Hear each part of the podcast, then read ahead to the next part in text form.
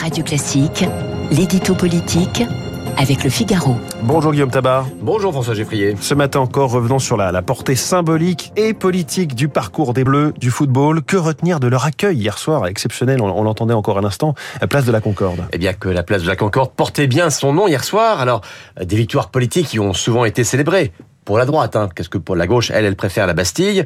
Euh, il y eut le départ de la grande marche gaulliste du 30 mai 68. Il y eut l'élection de Jacques Chirac en 95, celle de Nicolas Sarkozy en 2007. Bon, hier soir, ce n'était pas de la politique, c'était du foot.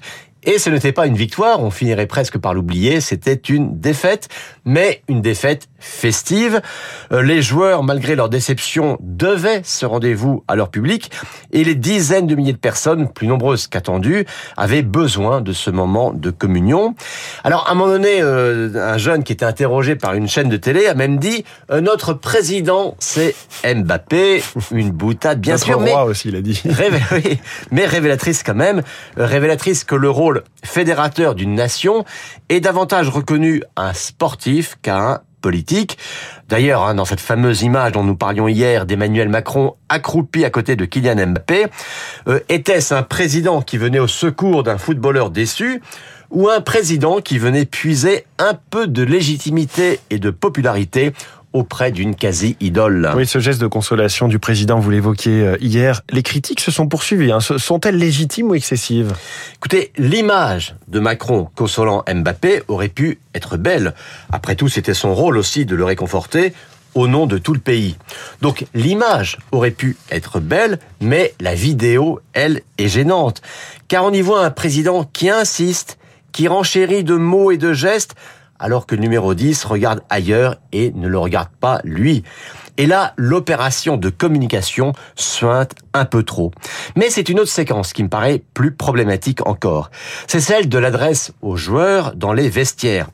Alors je parle même pas hein, des mots surréalistes pour, je le cite, celles et ceux qui vont raccrocher le maillot. On a surtout vu ceux dans ce vestiaire. Bon, on peut penser aussi qu'en jouant les coachs quelques minutes après la défaite, eh bien Macron ne leur a même pas laissé le temps un peu de souffler.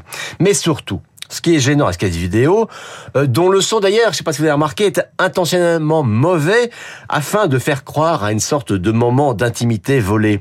Eh bien, c'est que justement, cette vidéo, elle est aussitôt mise en ligne sur le fil Twitter du président. Ça veut dire qu'en parlant aux joueurs, le président pensait aussi, il pensait déjà, il pensait peut-être d'abord à ceux qui regarderaient cette vidéo. Il parlait aux uns, mais il se montrait aux autres. Mais n'est-ce pas le propre de toute expression présidentielle, finalement, qui touche toujours un public plus large que ses seuls destinataires? Eh ben non, hein, pas forcément. En Conseil des ministres, par exemple, Emmanuel Macron peut encourager ou recadrer ses ministres, ça n'est pas public. Lorsqu'il fait des séances de travail de son fameux Conseil national de la refondation, là, c'est totalement à huis clos.